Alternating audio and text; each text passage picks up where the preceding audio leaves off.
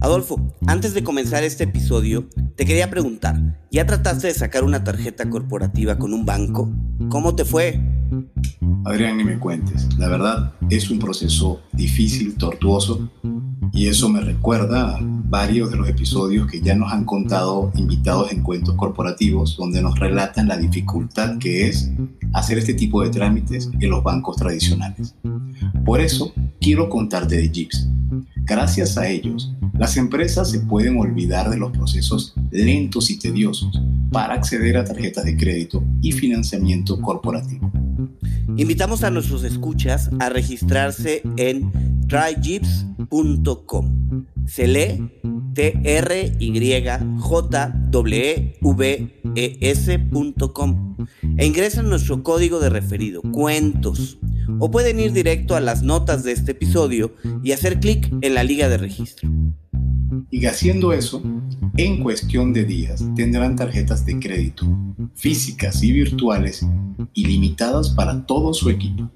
Por si fuera poco, tendrán acceso a una plataforma de gestión de gastos que hará despegar su negocio, así como también opción a capital de trabajo y créditos de crecimiento.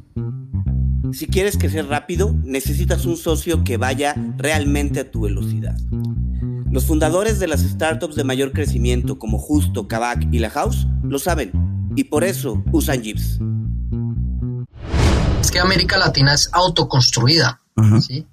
América Latina no es como Europa o como Estados Unidos, no, acá tú compraste tu ranchito, hiciste tu primera, tu casa de un primer piso, luego prosperaste y hiciste el segundo piso, montaste un negocio en el primer piso, ¿sí? Y en el segundo te fuiste a vivir, se casa tu hija o tu hijo y tú te pasas al tercer piso y tus hijos se pasan al segundo piso y así es construir y así se construye América Latina. Se, se, construye ladrillo por ladrillo, piso por piso.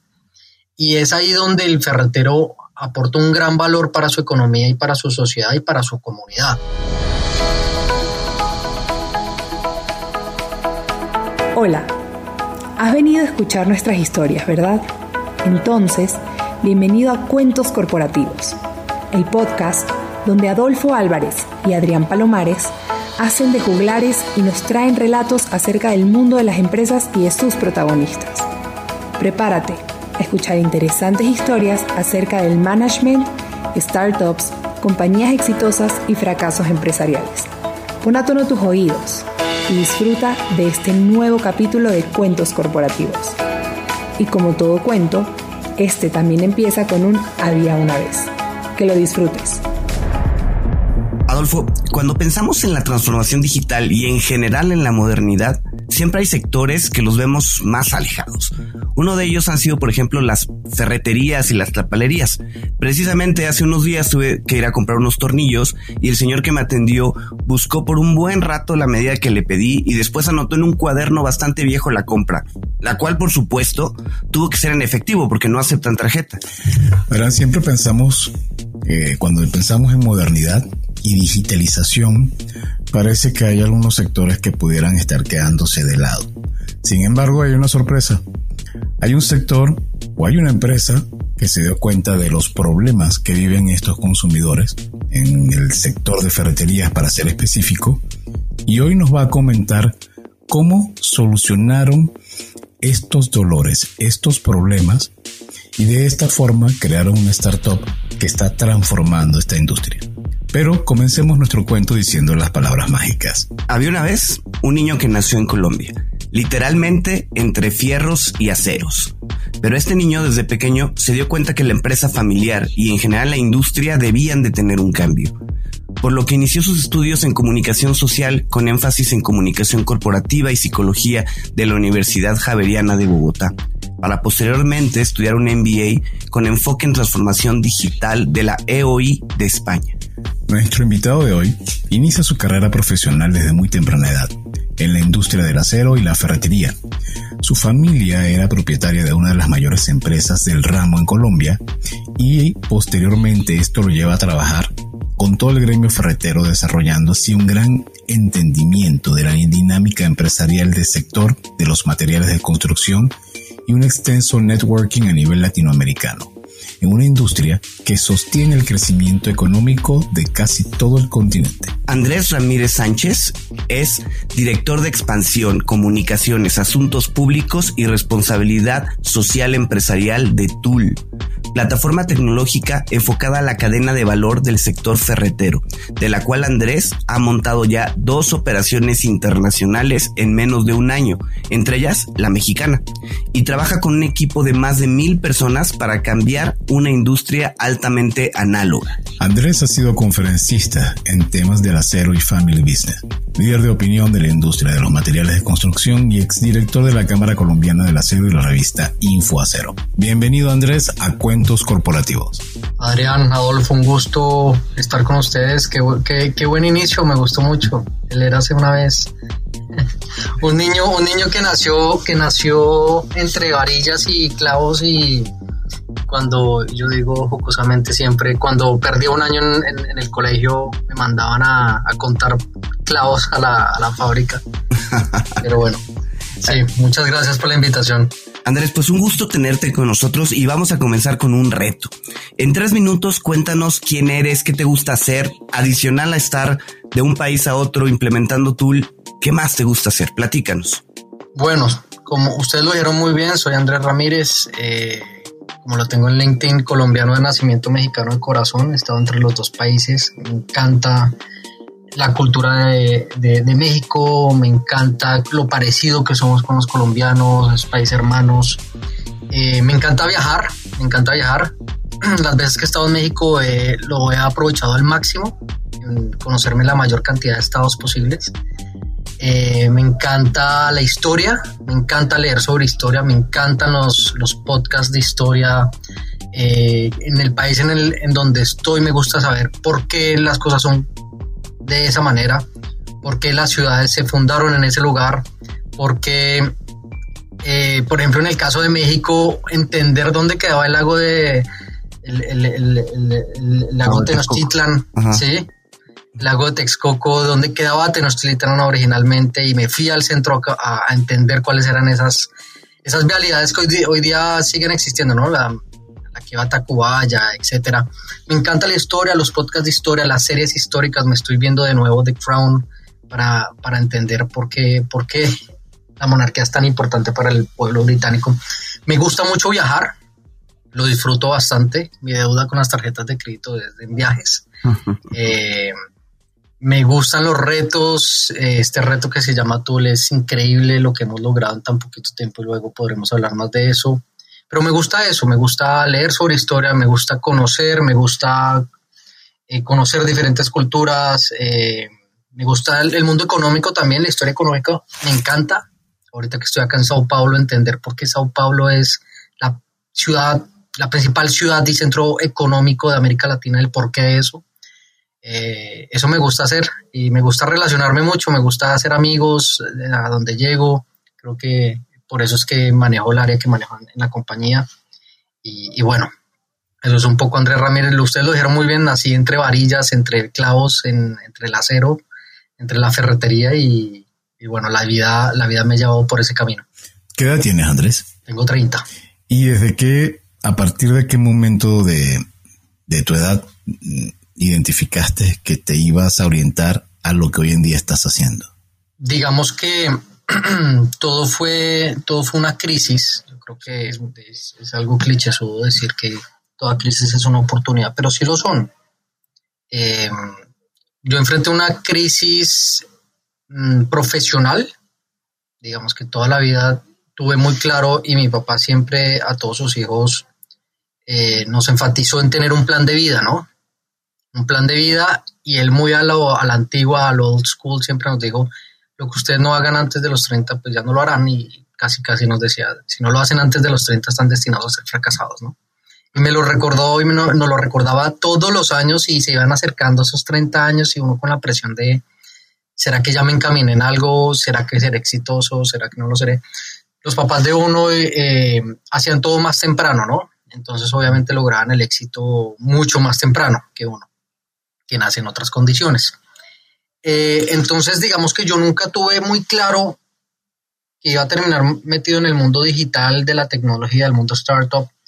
Eh, les puedo asegurar que dos años atrás no sabía que era el mundo startup. Eh, en Colombia tenemos un gran referente que es Rappi eh, y era lo único que sabía de este mundo. yo quise ser cineasta, de hecho. Yo me alcancé a inscribir en, en, el, en, el, New York Film Academy. Estuve allá al frente en su sede de Bryant Park. y a última hora me dio miedo irme a vivir solo a Nueva York y decidí agarrar otro rumbo que era el de, la comunicación social. Un poco también motivado el hecho de estar en Colombia y por trabajar en la empresa familiar y aprenderle muchísimo a mi papá. Eh, pero quise ser cineasta, me encantaba el, mundo del cine, me encantaba el mundo de, la televisión. No se me olvida que cuando chiquito jugaba con plastilina y me armaba sets de televisión y, con plastilina hacía, hacía con el Play-Doh, hacía las camaritas y, y hacía todo el, equipo de, audiovisual en Plastilina y me encantaba ese mundo. Eh, pero, pero indiscutiblemente luego me di cuenta que el mundo de la televisión, el mundo del cine es un, mundo de, de mucha persistencia, no es para todos, eh, de muchos altibajos, de, de, dar, de darlo todo por, por, esos, por ese sueño de, sobre todo cuando es un tema más de producción y dirección.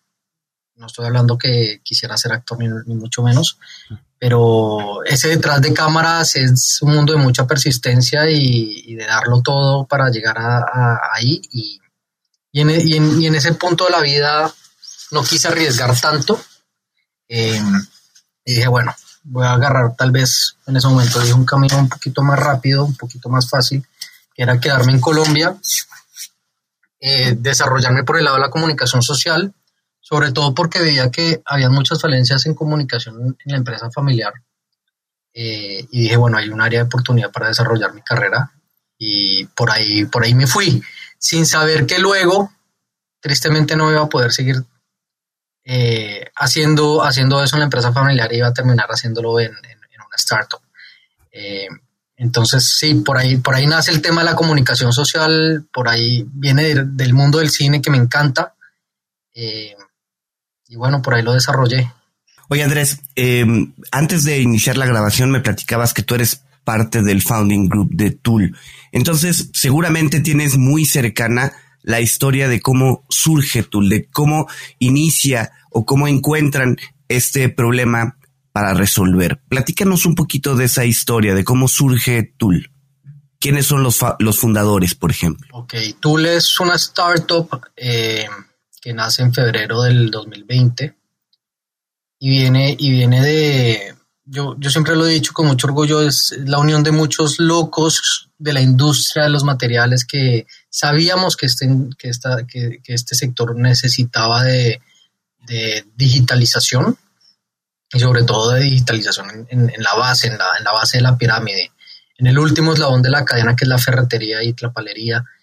Y es ahí cuando Enrique, que es nuestro CEO, después de trabajar bastantes años en la industria del cemento, en una de las principales cementeras de Colombia, él, nos cuenta que, que, un día le surge la idea al hablar con unos ferreteros, si no estoy mal, como que les pregunta algo del producto, les pregunta que cómo van, y el ferretero le dice, no, es que yo, yo casi casi no les volví a comprar a ustedes hace tantos años y él no lo podía creer. Y él ahí es cuando entiende que la fábrica ha perdido mucha visual de su cliente final final, eh, que es, digamos, este ferretero, ¿no? Porque digamos que la fábrica le llega a muchos distribuidores y esos muchos distribuidores le llegan a otros distribuidores que le llegan a otros distribuidores que por allá después del quinto piso le están llegando al ferretero, ¿no? Entonces él ahí se da cuenta que hay una, oportunidad de digitalización que nadie estaba abarcando. Lo decíamos ahorita fuera de micrófono, es que el sector ferretero no es un sector tan sexy, no, no es sexy para una persona de Stanford, no es sexy para alguien de Silicon Valley, eh, no es sexy para alguien que viene de, alguna gran empresa de consultoría de Nueva York. Eh, esta digitalización del sector tenía que llegar de alguien, de un insider de la industria, ¿sí? y qué mejor que Enrique, que, tiene una cercanía especial con Rappi, pues su hermano es uno de los cofundadores.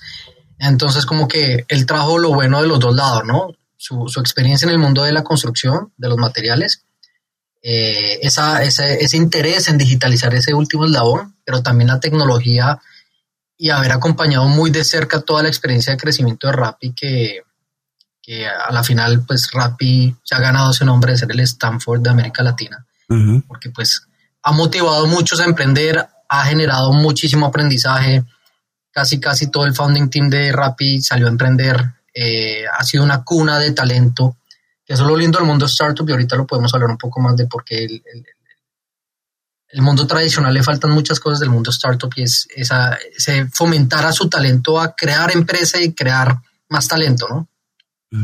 Eh, entonces de ahí viene, él se une eh, con dos cracks, uno que venía ya del mundo de la tecnología, que es Nicolás Villegas, y otro que es mi jefe directo, que es Juan Narváez, que venía del CPG, y trae todo eso, el CPG, al mundo de, los materiales de construcción, que en Colombia eh, pues era, completamente nuevo, ¿sí? El CPG, ustedes pues ven que se maneja muy diferente a, otros sectores, ¿no?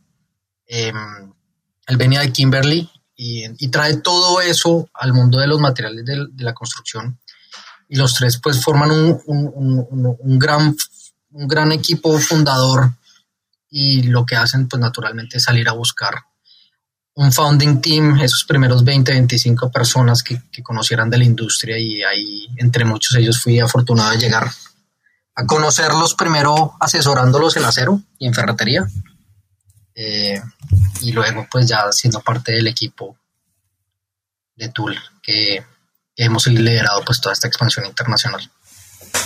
Andrés, lo que, me, lo que comentas me hace muy, muy lógico porque en lo personal también hace muchos años trabajé en el mundo de materiales de construcción, en la cementera específicamente. Y recuerdo que hace ya años, pero sé que es un mundo que cambia, no cambia a una velocidad como cambia otros sectores, sobre todo en tecnología o otros tipos de retail, eh, es muy conservador. Entonces, en el 2020 se inicia este proyecto, pero específicamente, ¿cuál fue el problema o cuál consideras tú que es el problema que detectaron y que quieren resolver en Tool? Nosotros detectamos, y, aprovecho un poco mi, mi conocimiento en historia, detectamos que el sector de los materiales de la construcción se desarrolló muchísimo, muchísimo en el siglo XIX, ¿sí? que es cuando se desarrollan los procesos productivos para producir cemento, el cemento que hoy conocemos, el acero que hoy conocemos, pasar del hierro al acero, ¿sí? tenemos una edad que es la edad de hierro, ¿sí? porque fue muy importante para el desarrollo de, de, de, las naciones y sobre todo de los, que, de los países que hoy, hoy son, son el famoso primer mundo, el desarrollo de las pinturas, el desarrollo del químico, de los impermeabilizantes, todo se da en el, en el, en el siglo, en el siglo XIX, se da también fuerte hasta mediados del siglo XX y, y, se desarrolla muy bien la industria de, de, la fabricación de estos materiales, pero ahí para abajo no se desarrolla, no se desarrolla lo suficiente. ¿sí? Y es que tú ves una foto de una ferretería en una tlapalería en la corregidora de hace 120 años y comparas con una foto de hoy día y es el mismo local, es la misma tienda, no ha cambiado en nada. Pero también es lo lindo, ¿no? La historia que traen estas empresas, que muchas son empresas familiares. Lo digo, lo digo con, con, conocimiento de causa, porque mi abuelo montó una ferretería pequeña en un pueblito de Boyacá, que es como decir Hidalgo, en México. eh, y, digo que tienen muchas semejanzas porque es cerca a, la capital, es una zona minera, eh, de hecho ahí nace, ahí se empezó a, ahí, nace la industria del acero en Colombia, de hecho, por eso nuestra cercanía. Y estas empresas familiares, eh, muchas, muchas pues quedaron rezagadas a la tecnología, eh, tan al punto que por eso yo mismo quise buscar nuevos rumbos y me di cuenta que y tal vez no lo era la empresa familiar donde hacer cambios era mucho más difícil, mucho más lento, eh, y más bien lo era en algo de cero, como lo que es el mundo startup que va mucho más rápido. Entonces, para responder tu pregunta, se digitalizó la producción, pero no se, no se digitalizó la comercialización. Y la mayor innovación en la tlapalería y en la ferretería en 130 años, tal vez un poquito más, que llegó el primer bulto, inclusive no llegaba en bulto, llegaba en, en, en, envases. Eh, primer, el primer cemento que llega a México, que llega a Inglaterra, por el puerto de Veracruz hace 130, 140 años. Eh, de ahí a hoy no ha, no ha existido mayor innovación en la, en la ferretería más que la calculadora de baterías y el Esferovic. el Esferovic fue una gran innovación porque sigue en 60 años, sigue siendo el mismo Esferovic. Eh, pero no, no, ha existido mayor innovación. Eh, vean una foto de una ferretería de corregidora al día de hoy y son lo mismo. Tienen producto ahí en el mostrador, es el mismo señor ferretero, So, lo único que ha cambiado es que es el, es el, es el bisnieto hoy día. Pero, pero siguen siendo lo mismo. ¿sí? O sea, ni siquiera un computador tienen. El teléfono móvil lo tienen, pues como todo el mundo tiene teléfono móvil, pero no les acaban mayor uso para su negocio, más que llamar al, a, a, su vendedor o a su proveedor y decirle tómeme el pedido, que lo hacía bastante ineficiente. Sí. Entonces es ahí cuando nos damos cuenta que hay una oportunidad inmensa en digitalizar este eslabón de la industria y sobre todo cambiarle la vida a miles de, de personas, a miles de familias latinoamericanas, de familias empresarias eh, eh, y negocios familiares con digitalización. Oye, Andrés, a ver, en ese sentido, eh, ¿por qué vale la pena atender a las lapalerías, a los ferreteros? ¿Qué tan grande es este sector en la economía de, de un país? Eh, no sé, ¿por qué fijarse en él si a lo mejor hay otros sectores que han, este, que, que estos pequeños tenderos han ido, han venido siendo desplazados por comercio más institucional, comercio más grande? ¿No pasa lo mismo con el sector ferretero? ¿También ha venido siendo desplazado? Bueno, eh, yo siento que sí ha venido siendo desplazado. Es el caso de Chile, es el caso de Argentina, en donde el gran retail uh -huh. acabó con la ferretería de barrio. Eh, también creo que la Latinoamérica, ejemplo Colombia, ejemplo Ecuador, ejemplo México, Guatemala, Brasil, le gusta mucho todavía ese, ese relacionamiento cercano a, a, su, a su tiendero, a su ferretero de toda la vida. Uh -huh. y, y, ahí te respondo la, la primera pregunta que me hiciste. ¿Cuál es el aporte? El aporte es gigante. Lo que pasa es que es un sector tan pulverizado que no se, no se siente, no se ve, no está gremiado, no tiene una voz, pero el sector ferretero aporta casi, casi entre el 2% y el 5% del PIB de una nación latinoamericana. En el caso de Colombia, Ecuador y México está entre el 2 y el 3. En Brasil está un poquito por debajo del 2 porque entre más, entre más industrializado está un país es menos el aporte. Eh, pero en el caso de Bolivia, de Guatemala, de Paraguay, de todo Centroamérica, de República Dominicana, eh, está entre el 3 y el 5, siendo Bolivia casi el 5% del aporte de la ferretería a su PIB. Entonces, muy, es, es, muy importante, es un sector que mueve el 50, más del 50% de los materiales de construcción de América Latina. Digamos que el otro 50 se va entre directamente a construcciones y infraestructura, pero ese otro 50 se va por medio de un ferretero a un cliente final. Entonces el aporte es gigante, es un sector con más de 650 mil ferreterías en la TAM, mal contadas. Es un sector que vale 120 billones de dólares al año. Solo en México el sector vale más de 20 billones de dólares.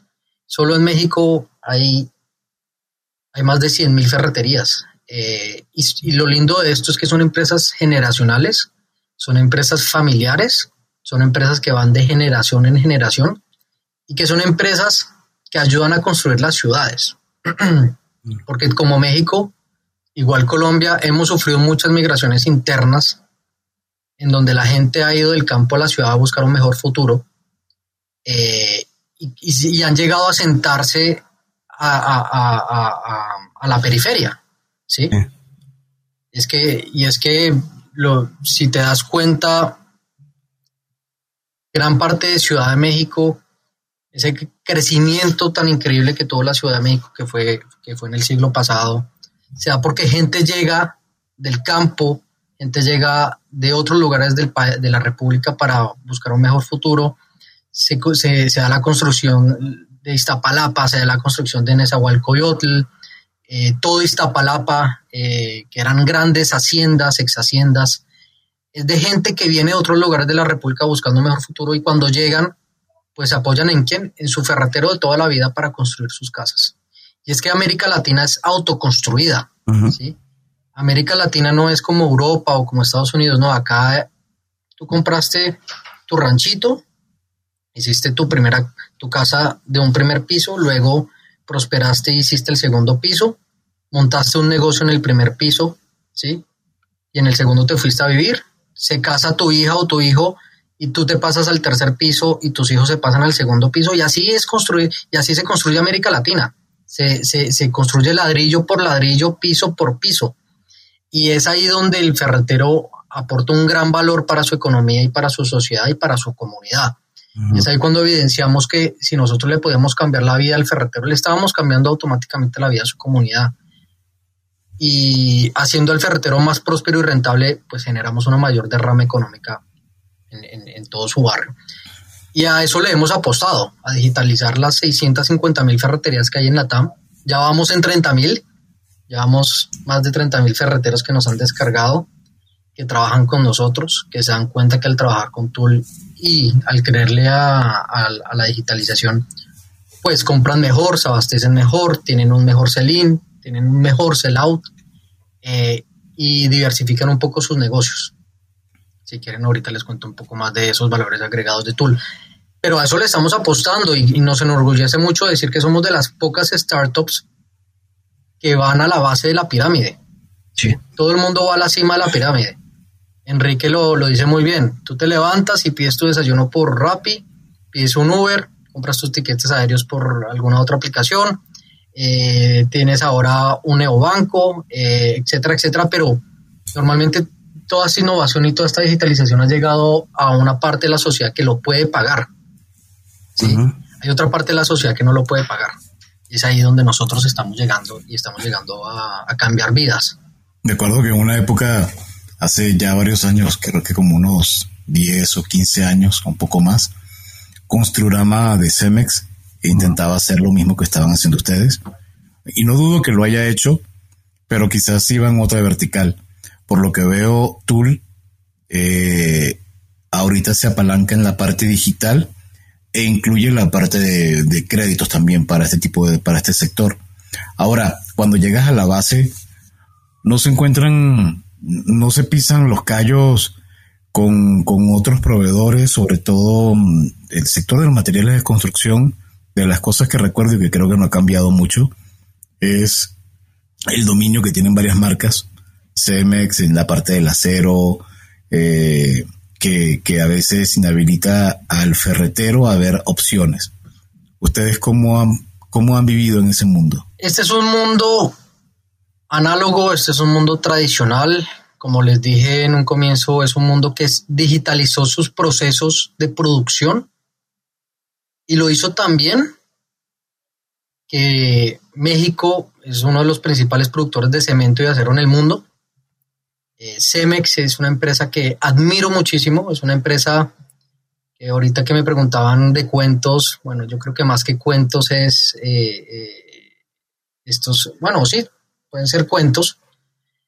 quise también entender por qué Cemex es lo que es hoy día, y hay un cuento histórico de Cemex muy interesante de ser una cementera familiar regiomontana a expandirse al resto del mundo, producto de de una crisis y esa crisis era la amenaza de, los, de las cementeras internacionales que llegaban a México. Em, ellos hicieron también, la industria hizo también esa digitalización en sus procesos productivos, que yo creo que abandonó un poco esa digitalización ya a la comercialización. Entonces lo que nosotros le hemos dicho a estos grandes productores es, no le tengan miedo a la digitalización de la comercialización no crean que, por, una, por, la llegada de Tool ustedes van a, perder su cliente o van a perder eh, la poca visual que tienen. Todo lo contrario, van a tener mucha más visual. Visual que hoy día no tienen. Y Cemex, así como Holcim, así como muchas más han hecho un gran trabajo de digitalizar la ferretería, pero todo eso se hizo muy tarde, ¿sí? Mientras que las startups, muchas que hoy conocemos, nacieron hace 10, 15, 20 años. Eh, la digitalización del segmento de la ferretería empezó apenas hace dos con nosotros. Alguien que realmente fuera nativo digital, digital de ceros. Cuando, cuando nosotros nos presentan, muchas veces nos presentan como un distribuidor de materiales de construcción y no lo somos. Nosotros somos una startup, somos una empresa de tecnología y, y todos los días nos gusta dejarlo muy claro. Que no somos un distribuidor tradicional, somos una startup alrededor del mercado de materiales de construcción que distribuye materiales, claro está.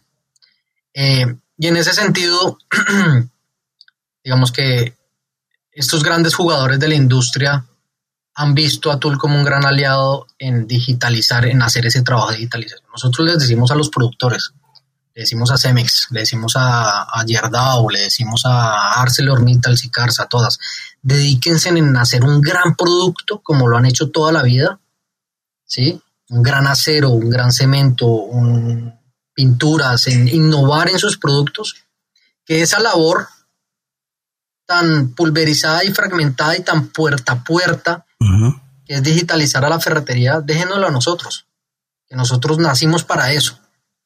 ¿sí? O sea, tú, tú puedes hacer todo el tiempo, ¿sí? Pero indiscutiblemente cuando te concentras a hacer una sola cosa muy bien, lo vas a hacer mucho mejor. Y en eso nos hemos enfocado nosotros.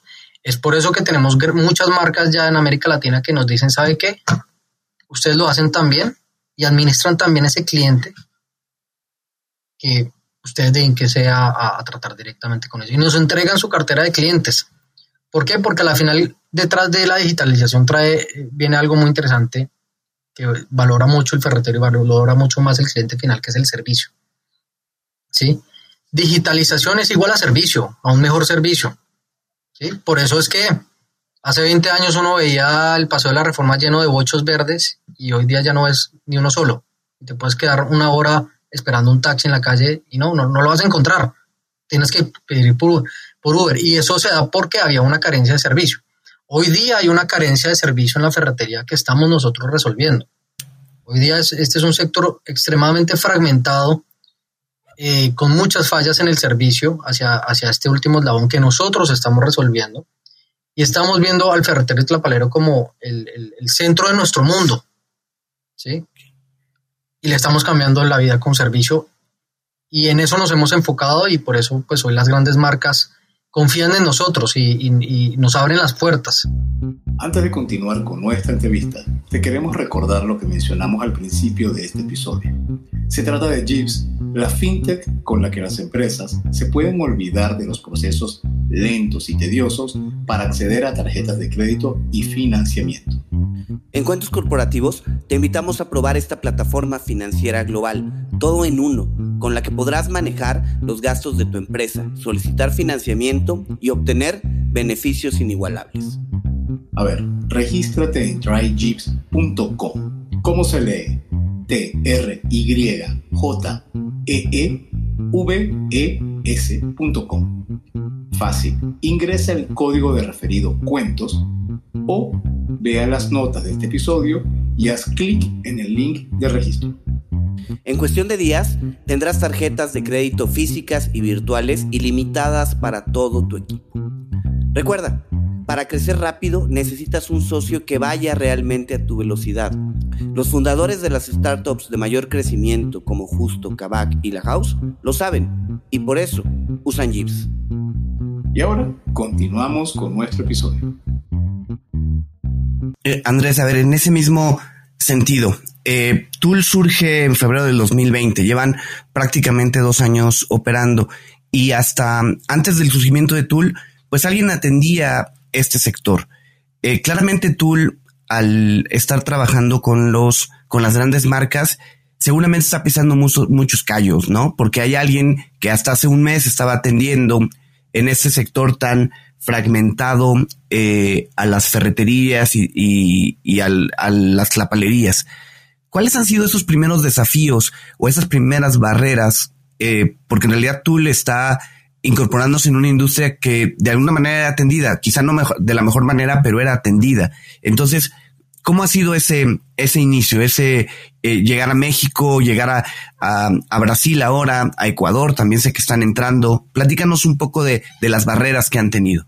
Yo creo que la primera barrera es eh, hacerse camino en un sector tan tradicional y de pocos. ¿A qué voy con eso? Que en todo el proceso, en toda la cadena de los materiales de construcción, siempre han habido pocos. son, cuatro o cinco cementeras en México, son cinco o cuatro acereras, de ahí para abajo son el pareto de cada una, pueden ser unas 10 o 15 empresas que son grandes, grandes distribuidores. Debajo de este gran distribuidor hay otro pareto de otras 15 o 20 y se va, y se va, se va, digamos, la pirámide se va engrandeciendo hacia abajo hasta que llegas al ferretero, que es gigante.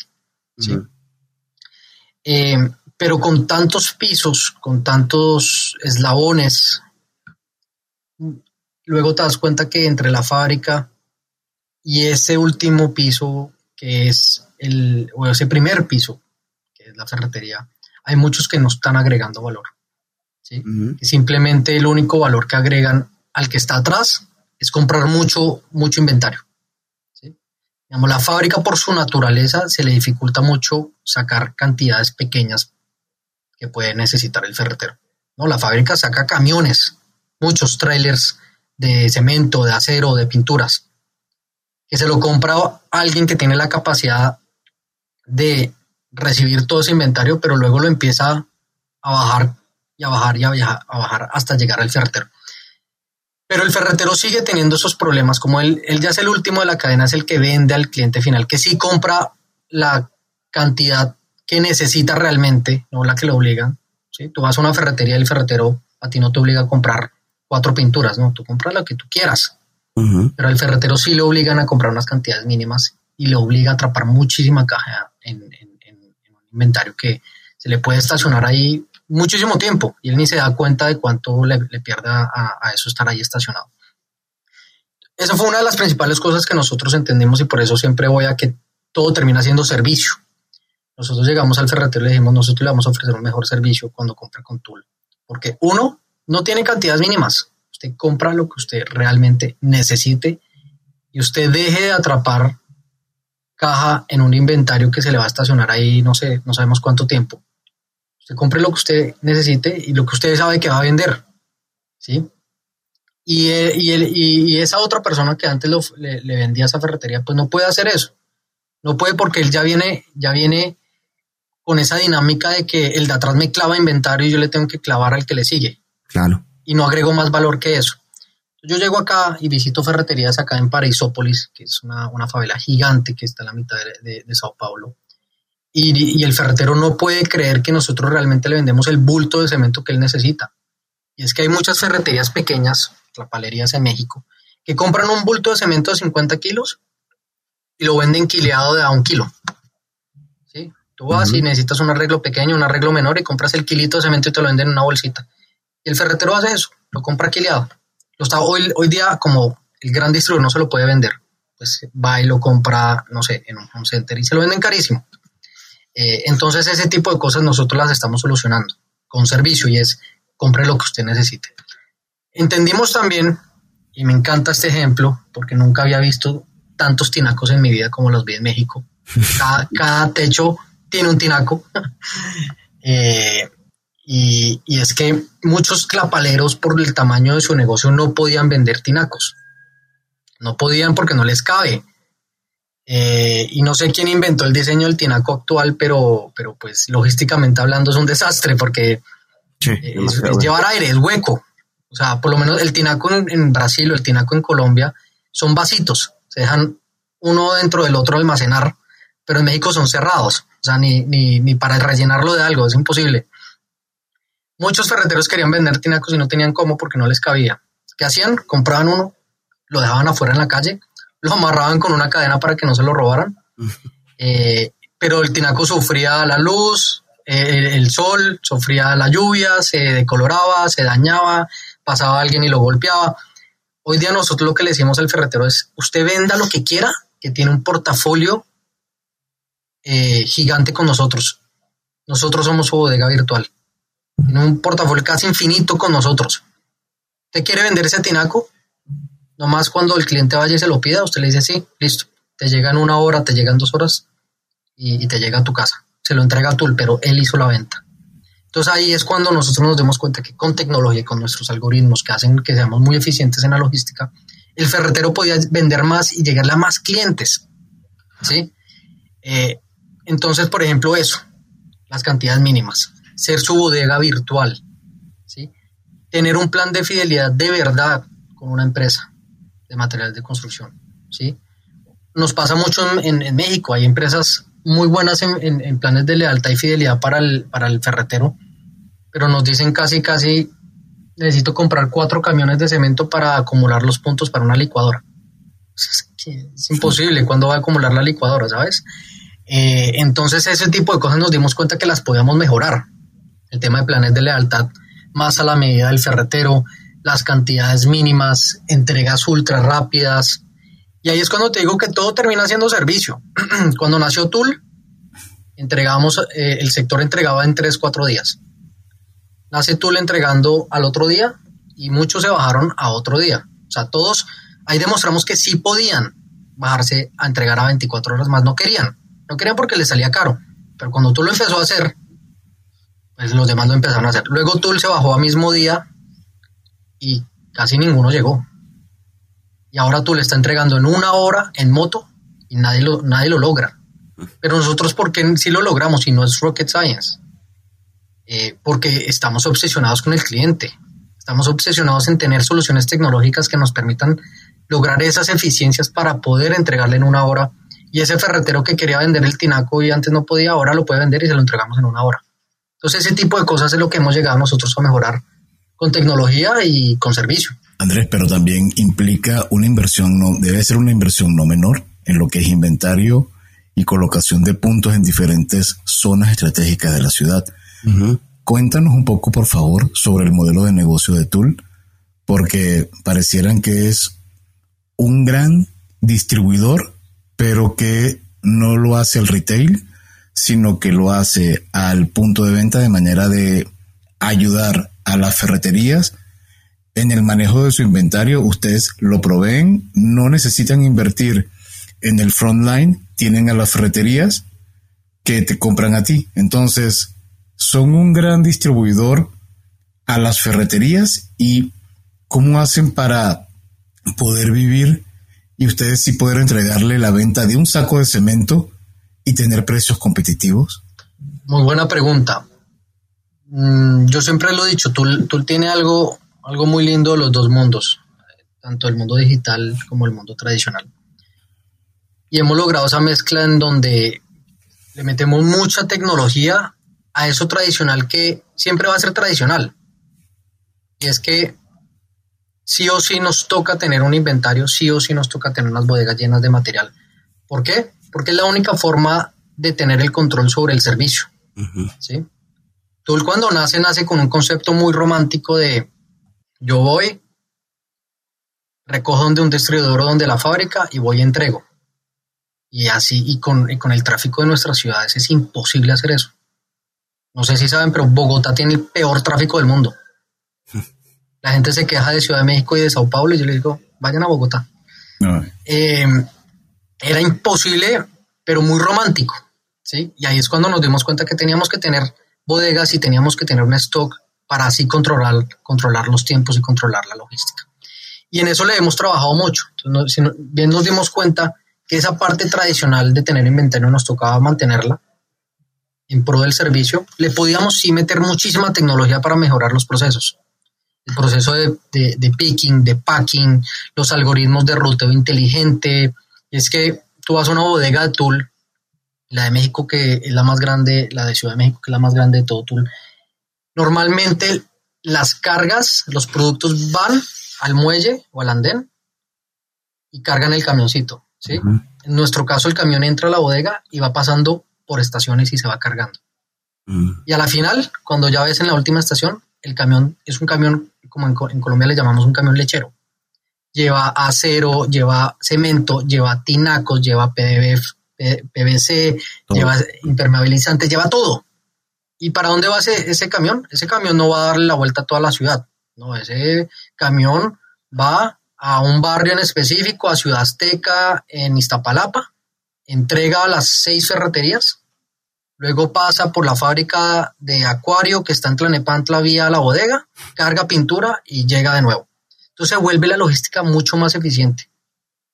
Y, y, cómo hemos logrado esto con algoritmos. Y ahí es cuando tenemos un gran equipo de tecnología y de BI pensando todos los días en cómo hacemos procesos diferentes, un gran equipo de producto entendiendo las necesidades de, del ferretero eh, y, creando, y creando este tipo de soluciones tecnológicas que nos permiten ser mucho más eficientes, inclusive hasta un 50% más eficiente que un distribuidor tradicional.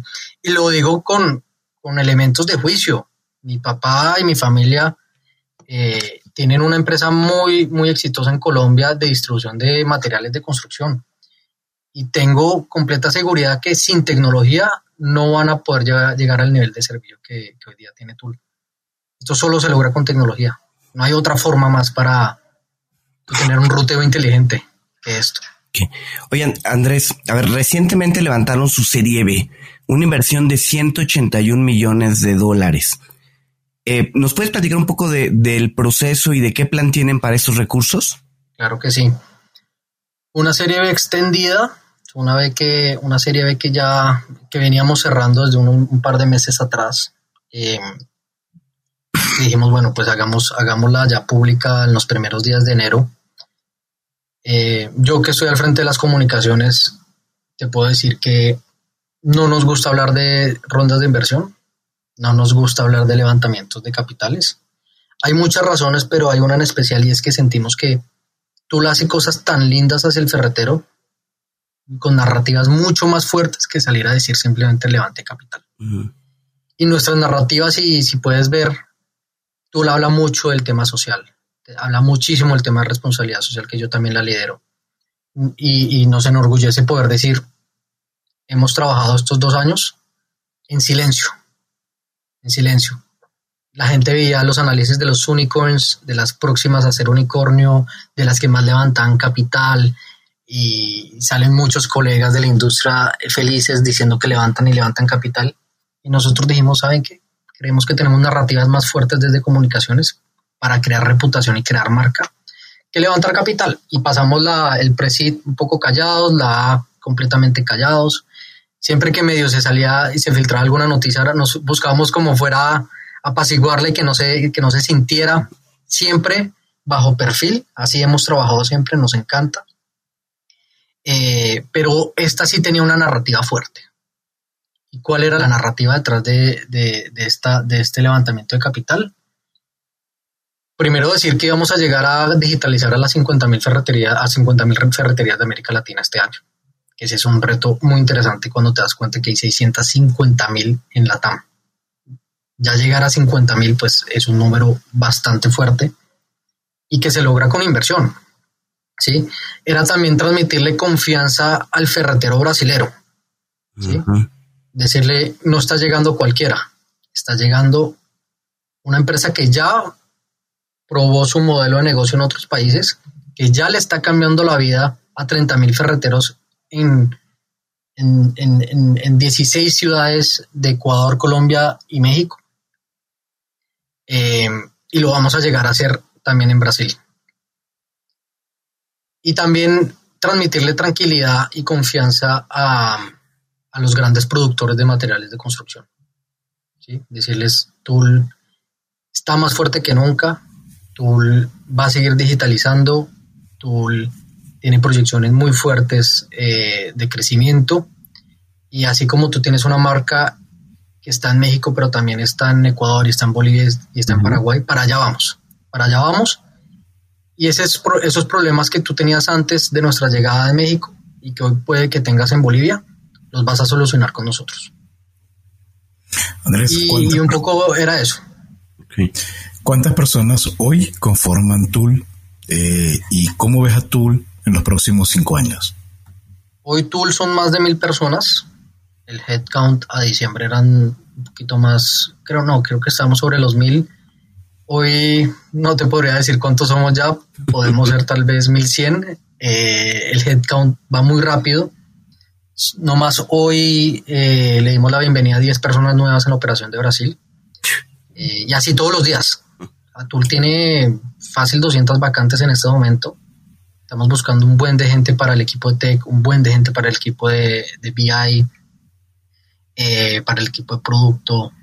Eh, obviamente esa parte tradicional de nuestra compañía, que es bodegas, que es almacenamiento, que es eh, transporte, pues también busca, necesita de mucho personal. pero yo creería que debemos estar por encima de, los, de las 1.100 personas ya a hoy. Los cinco años, no sé, es una muy buena pregunta. Para nosotros un año es como si fueran cinco años. es años, es años de perro. en el mundo startup tenemos años de perro. Em, uy, no sé, no sé dónde está un tool en cinco años. Yo te diría que deberíamos estar en los principales, eh, deberíamos tener todo, casi toda Latinoamérica. Digamos que casi toda Latinoamérica se comporta igual, excepto Chile, excepto Argentina, excepto Uruguay, que es un poco más al estilo europeo. Construcción más en madera. Em, pero de resto, tú debería estar en Guatemala, en Nicaragua, en, Surinam, eh, seguramente en un par de países de África que se comportan muy parecido a América Latina, Egipto, Nigeria, Kenia, estos países que están viviendo lo que vivió Colombia y México hace 50 años de migración hacia las grandes ciudades, lo está viviendo, por ejemplo, Lagos en Nigeria, una megápolis, eh, el Cairo, eh, muchos países de, África se comportan igualito a América Latina en cuanto a materiales de construcción. Sudeste asiático es un mercado también supremamente interesante. en, India, indiscutiblemente, es un, es un, país potencial para nosotros. Ya hay un jugador muy fuerte allá haciendo algo parecido a, lo que estamos haciendo nosotros. Entonces, seguramente nos encontraremos con ellos más adelante allá o en África. Eh, pero yo veo un tool en cinco años siendo eh, una multinacional con presencia por lo menos en cuatro continentes. Eh, un orgullo latinoamericano, sobre todo, un orgullo latinoamericano, seguramente cotizando en bolsa. Digamos que muchas startups queremos ir hacia allá.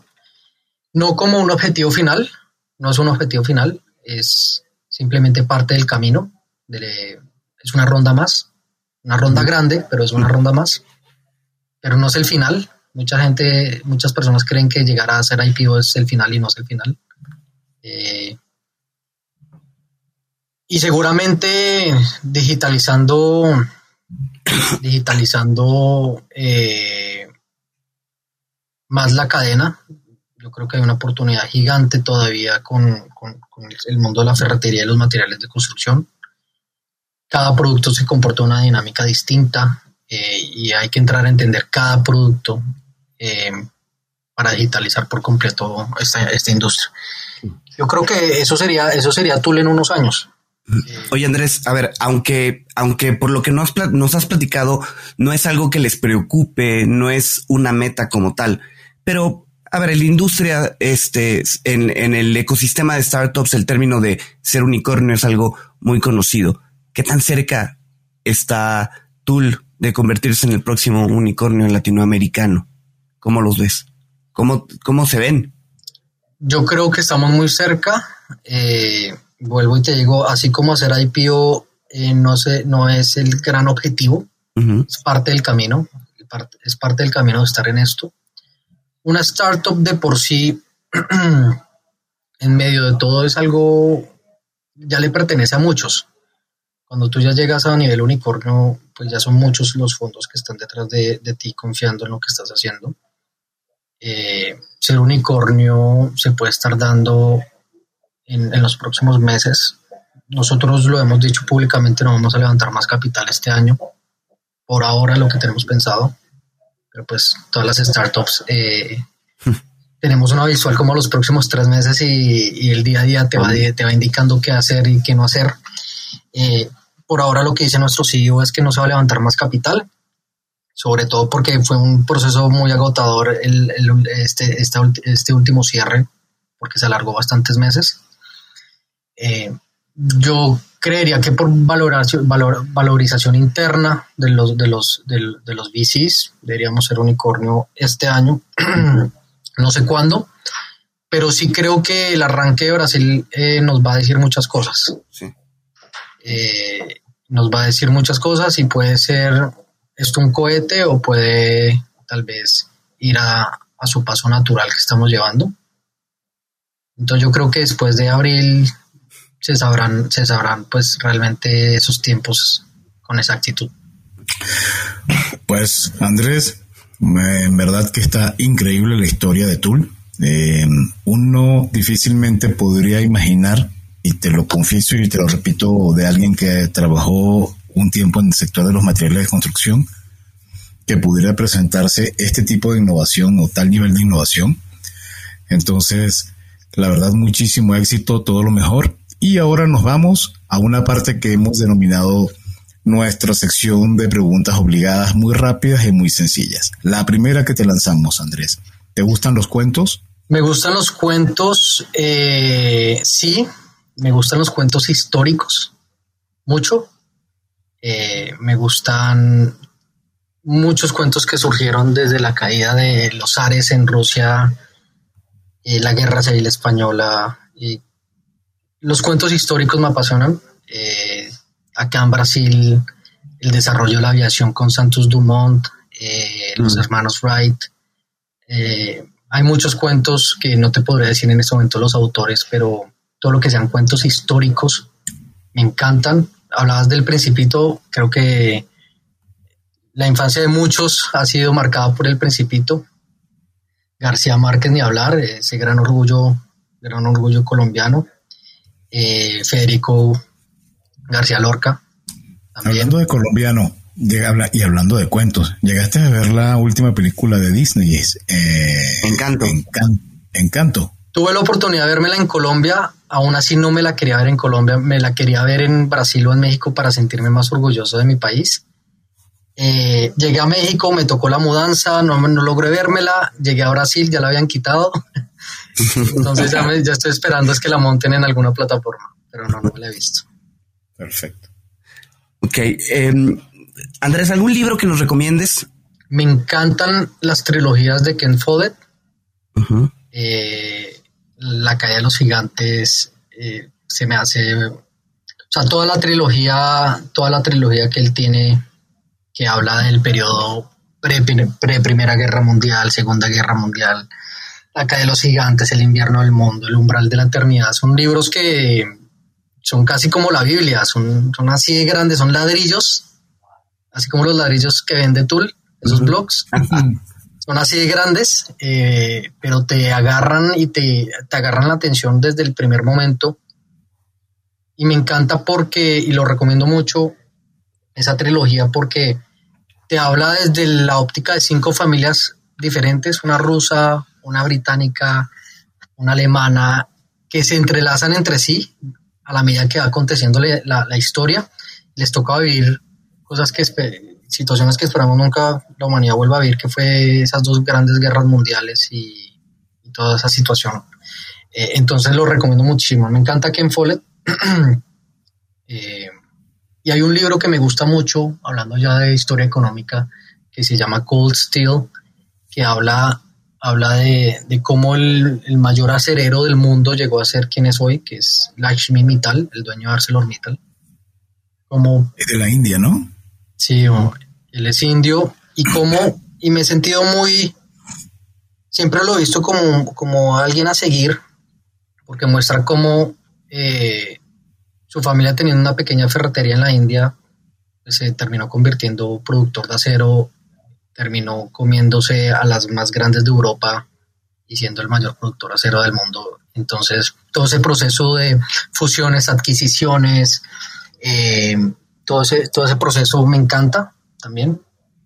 Y, eso también lo podría recomendar si, si, a alguien le gusta la historia, le gusta el acero, como a mí me gusta, también podría recomendar ese, ese libro. Tuve la oportunidad de conocer la planta de ArcelorMittal aquí en México en el puerto Lázaro Cárdenas. De Lázaro Cárdenas. Impresionante, es enorme. Esa fue, si no estoy mal, como la... Lo, el, de Lashmi y tal me podría quedar hablando horas, pero él, como otros muchos empresarios del mundo en ese momento, aprovecharon esos procesos de, de privatización de las grandes empresas de, de, los países. Vemos que los países veían estratégico invertir en telefonía, invertir en acero, invertir en cemento, y muchas de estas fábricas eran, eran, eran, eran propiedad del Estado. Y, en la, y después de la crisis del petróleo de los 80, muchos tuvieron que salir a, a venderlas. Y muchas se regalaron. Uh Lakshmi aprovechó esa oportunidad y, y, y, se quedó con muchas empresas alrededor del mundo que eran propiedad del Estado y las puso a andar de verdad. Eh, sufrían muchos procesos, eh, precisamente eso, eh, no, no estaban digitalizadas, esos procesos rudimentarios antiguos de hace 100 años y él entró a digitalizar. Entonces yo creo que, y me devuelvo un poco, estamos viviendo lo que hablan la industria 4.0 lo lindo de Tool es que es una mezcla entre la 2.0 y la 4.0. eh, porque pues cemento, cemento y va a ser cemento por eh, muchos años más, pero es muy diferente cuando tú le metes tecnología y haces que ese cemento llegue mucho más rápido al cliente final. Y, y, y, quiero terminar con este dato, pero cuando antes de que Tool naciera, un bulto de cemento se demoraba 45 días en dar la vuelta, hoy se demora 15. Entonces, esto le beneficia a todos, le beneficia a la fábrica, le beneficia al distribuidor, le beneficia al ferretero, le beneficia al cliente final. La tecnología solo acelera, acelera y mejora el servicio. ¿Y alguna aplicación que hoy en día utilices en lo personal, Andrés? ¿Algún gadget o aplicación móvil? La verdad, eh, me gustaría darte una, una, respuesta así como no, tengo esta aplicación con la que logro esto y lo otro, no, pero yo creo que la aplicación, mi, mi, mi, aplicación favorita es Google Maps. Y te lo voy a decir por qué. Y yo sé que pues la gente lo ve como una aplicación cualquiera. Pero el simple hecho de, de poder entender la ciudad, a mí que me toca casi como nómada estar de país en país, de ciudad en ciudad, poder entender cómo está conformada una ciudad, a dónde ir, eh, cómo llegar, eh, qué línea de metro agarrar, qué línea de ómnibus agarrar, si me ir en carro hasta Paraná, si me ir en carro hasta Bahía. O sea, ese tipo de cosas se me hace que Google en todo, en, todo este tema de, geolocalización lo ha hecho demasiado bien. Es increíble uno ya poder decir, bueno, voy para ese lugar, ¿será que está abierto, está cerrado? Ver en Google Maps si realmente si queda en esa esquina o no queda. Eh, a mí me encanta, a mí me encanta Google Maps y, pero te decía, me, me, habría gustado darte una, una, mejor respuesta como no, tengo la super aplicación que hace esto, lo otro. Pero no, yo creo es mi, es mi aplicación favorita, sobre todo aquí cuando uno está en una ciudad nueva. Ok. Oye, Andrés, dos o tres empresarios latinoamericanos que consideres que vale la pena seguir por lo que están haciendo, por la tendencia que están marcando. Indiscutiblemente Simón Borrero de Rappi. Yo creo que Rappi Rappi logró poner la lupa en América Latina en el mundo startup, cuando nadie sabía, cuando nadie le creía. Eh, lo que está haciendo Rappi en el mundo es increíble. Uh -huh. eh, como, como, digamos, eh, ha llevado a que no solo Rappi sea un orgullo latinoamericano y esté en, todo lo, en casi todos los países de América Latina, sino toda esa creación de talento nuevo, de nuevas startups. Simón Borrero, sin duda alguna me parece también increíblemente interesante lo que hace David Vélez en Nubank. Eh, cómo está llevando el sistema financiero también a la base de la pirámide. Me gusta, me gusta mucho, me gusta mucho de México. Eh, me gusta mucho de México Salinas Pliego. Uh -huh. Yo sé que, que, es muy, es muy, eh, es de, de, odios y amores, ¿no? Eh, se meten peleas, se meten peleas en Twitter y controversial, uh -huh. pero, pero se me hace muy interesante lo que, lo que ha logrado. Es que me, me encantan esas historias de empresa familiar. Sí. Cómo, cómo logran superar altibajos, cómo empieza todo tan pequeño y termina siendo lo que es hoy. Y resaltaría lo bueno, y, creo que son, son, desde el lado empresarial, son ejemplos a seguir. Muy bien, Andrés. Si alguien quisiera tanto contactarte a ti como contactar al equipo de Tool, eh, ¿a dónde debería dirigirse? Estamos en, Twitter como Soy Tu estamos eh, en Instagram, en, México es arroba Soy Tu al piso MX. Yo estoy en LinkedIn como Andrés Ramírez Sánchez, eh, estoy también en Twitter como arroba Andrés Ramírez S al piso. Por ahí nos pueden contactar si quieren que los visitemos, si no los hemos visitado, que nos regañen. Eh, si tienen alguna queja, si tienen alguna algún comentario o, algo que creen que nos hace falta por hacer en, en, Tool, bienvenidos. Todos esos comentarios nos ayudan a construir una mejor aplicación. Por ahí nos pueden encontrar. Ok. Andrés, ¿algún mensaje final que quieras compartir con nuestros escuchas, pensando que pues muchos de ellos son desarrolladores, desarrolladores de producto, forman parte de una startup o están en el camino de desarrollar su propia startup? ¿Yo qué les podría decir? les podría decir que si tienen una idea, trabajenla y desarrollenla y láncense al agua y, y si les da miedo lanzarse solos como me, pasó a mí, que me quería lanzar al agua con esto y no encontraba a quien y me da un poco de, miedo, busquen otros locos que estén dispuestos, dispuestos a lanzarse al agua también y, y créanle a sus ideas. Eh, creo que la idea de Tool muchos la tuvieron, eh, la idea de Rappi muchos la tuvieron, la idea de Uber muchos la tuvieron, pero fueron pocos los que realmente se atrevieron a lanzarse al agua a hacerlo realidad y es posible hacerlo realidad.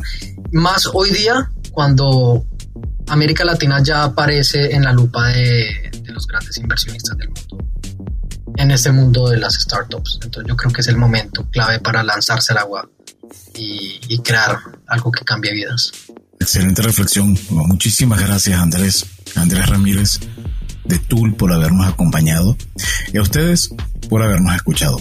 Si les gustó este episodio, por favor no duden en suscribirse en su plataforma y calificarnos con 5 estrellas. Síganos en nuestras redes sociales, nos encuentran en Facebook, Twitter, Instagram y LinkedIn.